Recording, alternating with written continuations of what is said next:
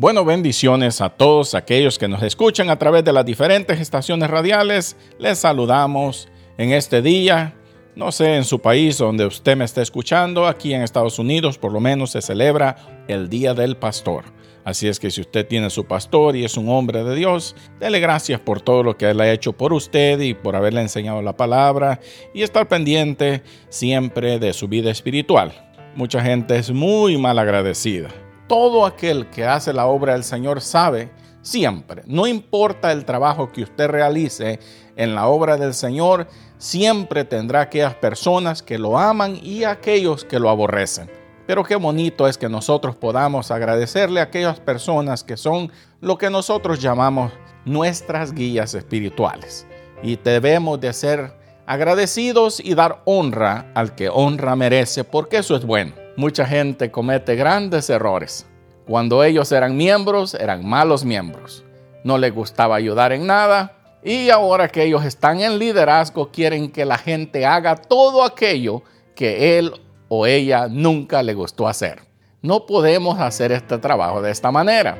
Qué triste sería que Dios lo llame a usted a hacer una labor en la cual usted ha sido bien malo a ver si me doy a entender. Hay personas que fueron malísimos para diezmar y ofrendar. Pero ahora que son líderes quieren que todo el mundo diezme y ofrende y mucha gente dice, yo no siento ni ofrendar ni diezmar en esa iglesia.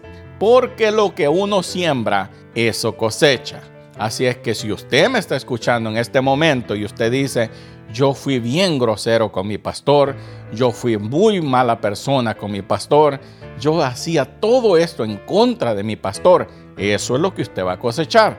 Así es que ahora analice su vida y diga, yo fui muy mal miembro, así es que yo no debo de demandarle a ninguna persona de la congregación que sean buenos conmigo, porque yo voy a cosechar lo que yo sembré. Qué triste es eso. Por eso si usted me está escuchando, sea un buen miembro. Trabaje en la obra del Señor, ayude en la iglesia, no estoy solamente sentado, no solo llegue a sentarse, no, dígale, pastor, mira, hay algo que yo pueda hacer, cualquier cosa, póngame a hacer cualquier cosa, no tengo que estar en el altar. Mire, eso es lo que yo he hecho en las iglesias. No cree usted que yo estoy ahí en liderazgo, todo eso, no me interesa. Yo nunca he andado peleando posiciones dentro de la iglesia. ¿Sabe cuál fue mi primer trabajo en la obra del Señor? Cuando yo comencé a congregarme en una iglesia, limpiar la iglesia el pastor me dio, ya, me dio llave. Un día por semana me iba, ni el pastor sabía que yo llegaba, limpiaba la iglesia. Un día llego temprano como siempre y el pastor me dice, ¿qué haces aquí? Vengo a limpiar la iglesia. Y él ni cuenta se daba que la, yo era el que llegaba a limpiar la iglesia. ¿Y sabe cuál es el trabajo que yo desempeño dentro de la iglesia ahorita? Limpiar la iglesia yo y mi esposa llegamos temprano y limpiamos la iglesia. Si usted quiere ser un buen líder, comience desde abajo, porque así usted entenderá a la gente que trabaja con usted. No espere irse a la cima y después decir, ay Señor, ¿y ahora qué hago? No, todo lo que usted quiera que la gente haga por usted, comience usted haciéndolo hoy, para que el día de mañana usted podrá disfrutar del fruto de todo lo que ha sembrado en el pasado. Y qué triste fuera que todo haya sido malo y Dios le dice, vas a trabajar en mi obra, pero como tú fuiste mal miembro, fuiste malo con los pastores, así te van a tocar gente dentro de la iglesia. Y no te quejes, porque no quiero escucharte quejarte. Ay, ay, ay, alábele si puede. Y mucha gente se está riendo en este momento y están diciendo los pastores, es cierto, es cierto. Así es que si usted quiere que la gente haga por usted en el futuro, comience desde hoy siendo usted un buen miembro. Llegue temprano, ore, ayune. Qué bonito, ¿verdad? ¿Sí? ¿Se goza? ¿No? Ah, bueno, pues. Porque eso es una de las cosas que yo siempre animo a la gente. Viva bien, ame a su familia, ame a sus hijos, tome ese tiempo para atender a su casa.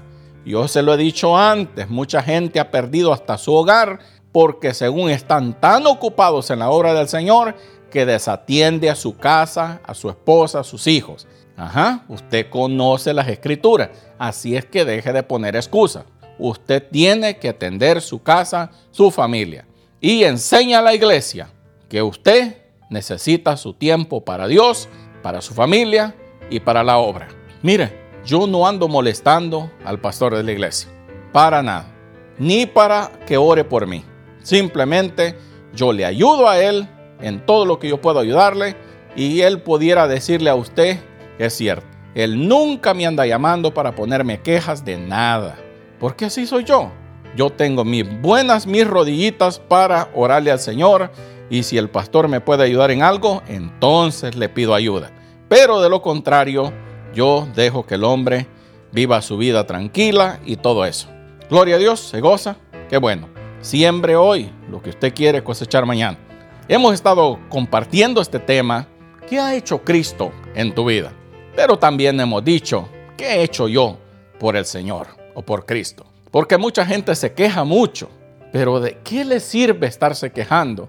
Como digo, si usted es un mal miembro, usted es un mal hijo de Dios, no se queje. Usted diga, Señor, te agradezco porque tú no me has dado conforme a mis obras.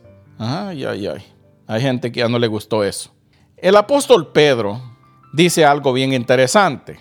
Yo le voy a invitar a que vaya a su Biblia y vamos a ver esto en Primera de Pedro y el capítulo 1, el versículo 18 en adelante. Vamos a leer esto.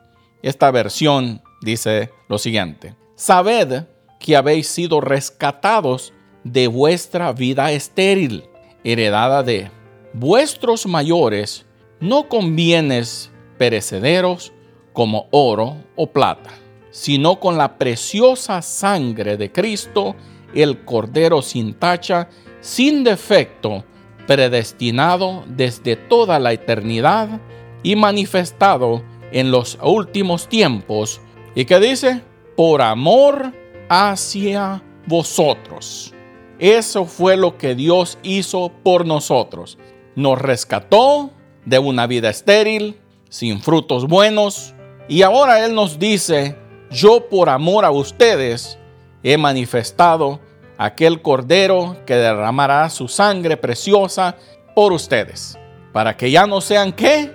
Estériles y para que ya no sean personas sin fruto y que ahora puedan ser gente que aman y por ese amor decir Dios gracias, porque yo no quiero perderme nada de aquí en adelante.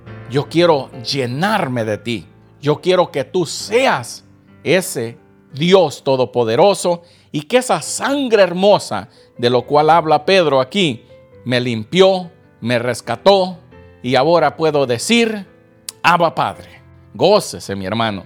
Y aunque el oro y la plata se purifican como por fuego, pero eso también dice, es perecedero porque es de este mundo. Pero ¿sabe qué? Toda aquella persona que le dice, Señor, entra a mi vida, haz cambios en mi vida y permíteme servirte. Yo le he dicho antes a usted que una de mis oraciones a Dios es, permíteme servirte y servirte bien. Que yo te ame a ti y que ame a la gente. Esa es una oración que yo todo el tiempo estoy haciendo. Porque yo he entendido que sin amor por Dios y sin amor por la gente, de esto nada sirve. Porque usted siempre va a encontrar una excusa para no hacer nada. Y yo siempre le tengo que estar orando al Señor y diciéndole, ayúdame a ver las cosas como tú quieres que las vea. Porque hay gente que padece de tantas cosas. Y nosotros tenemos que poder entender a esas personas. No he escuchado a gente que habla con usted a veces y dice, no es que el pastor no me entiende. No es que el pastor no entiende lo que yo estoy pasando. ¿Por qué usted cree que esa persona dice eso? ¿Porque ya habló con el pastor? ¿O usted cree que lo dice porque simplemente cree que el hombre no le entiende? Yo sé que hay personas difíciles de tratar y sé que también hay líderes difíciles de tratar con ellos. Y yo entiendo las dos cosas. Y qué bueno que usted pueda decir es cierto, porque yo he visto las dos cosas. Hay un hombre en la Biblia que lo hablan los evangelios, hablan de este personaje. Y es un personaje muy conocido por todos nosotros, lo hemos escuchado tantas veces, y ese es Barrabás. Barrabás tuvo una oportunidad que mucha gente dice, wow, solo póngase a pensar usted, según la historia de este hombre, no era lo que mucha gente cree, porque mucha gente ha puesto a este hombre como un gran malvado y todo aquello. Pero cuando va usted a ver un relato histórico, aunque existe lo que se llama el Evangelio de Barrabás y muchos escritos, de eso no es lo que yo estoy hablando. Porque al igual que los escritos que nosotros tenemos hoy, han habido siempre muchos escritos que no eran buenas para entrar en lo que es ahora lo que conocemos por el canon sagrado. Porque eran cosas manipuladas y cosas así. Para darle un ejemplo, para que vayamos entrando en materia, Jesús de niño dicen que era una persona que hasta dejó ciego a María y a José porque le llamaron la atención. Y dice que era un niño que hasta le causó la muerte a otra persona. La Biblia no dice eso, pero esos escritos decían ese tipo de cosas. Es más, hay hasta películas en donde el niño Jesús hace milagros, hace muchas cosas. Nada de eso es bíblico. Salieron de esas historias que cuando se estaba componiendo la Biblia dijeron esto no es inspirado.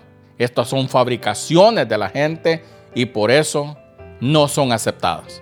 Por eso es que usted ve esas películas fueron sacadas de esos libros que no entraron en lo que se conoce el canon sagrado. Pero ahí están las películas y mucha gente cree que eso era así y no. Jesucristo comienza a hacer milagros después de su bautismo y eso es lo que usted ve en la Biblia. Pero mucha gente por ignorancia cree que esas cosas son ciertas. En la historia de Barrabás, su nombre en arameo es Baraba, que quiere decir hijo del Padre. El hombre se llamaba prácticamente Jesús. Y a él dice la historia que no le gustaba ese nombre. Por eso él se lo cambió. Por eso cuando viene y le dice a quién quieres que os suelte, unos estudiosos dicen que la pregunta que Pilato hizo fue, ¿a cuál de los dos Jesús quieren que lo suelte? Yo nomás le estoy dando la información, pero usted puede ir a Marcos 15 del 7 en adelante, en Lucas 23, 17 en adelante y en Mateo 27, 16 en adelante. Está la historia de este personaje. La Biblia no nos habla mucho de la vida de Barrabás, pero hay historias que nos hablan un poco sobre la vida de este hombre. El hombre estaba en la prisión por causar una insurrección. Lo que eso quiere decir es que él se levantó en contra del imperio romano con un grupo de personas. Y dicen que allí murieron personas y la culpa era de él. Y el imperio romano a ese tipo de cosas le ponían una sola sentencia. Cuando usted ve esa historia, llama mucho la atención, porque se dice que el hombre sentía una gran admiración por los soldados romanos y su traje militar. Me gustó porque sea así o no, nos dice un poco de lo que esta persona pensaba. Porque como le digo, hubieron muchos escritos en aquel tiempo de personas que escribieron cosas ficticias y otros que escribieron cosas pegadas más a la verdad. Y de todo hay. Si usted ve en este tiempo yo digo hola y el periodista dice, dijo, ya me voy. Porque a ellos no les interesa la verdad en sí. Lo que les interesa es causar polémica. Pero eso es en todos lados. Usted lo ve en la política. Y esta gente en este tiempo eran unos tremendos políticos. Pero mire, pero me llamaba la atención que el padre de Barrabás era una persona líder dentro del pueblo judío. Y a él no le gustaba que su hijo sintiera tanta admiración por los soldados romanos. Pero todo eso cambió un día, porque él miraba cómo el pueblo era maltratado y todo eso. Y él se levantó en contra del imperio romano. Y por eso es que a él le llamaron Barrabás.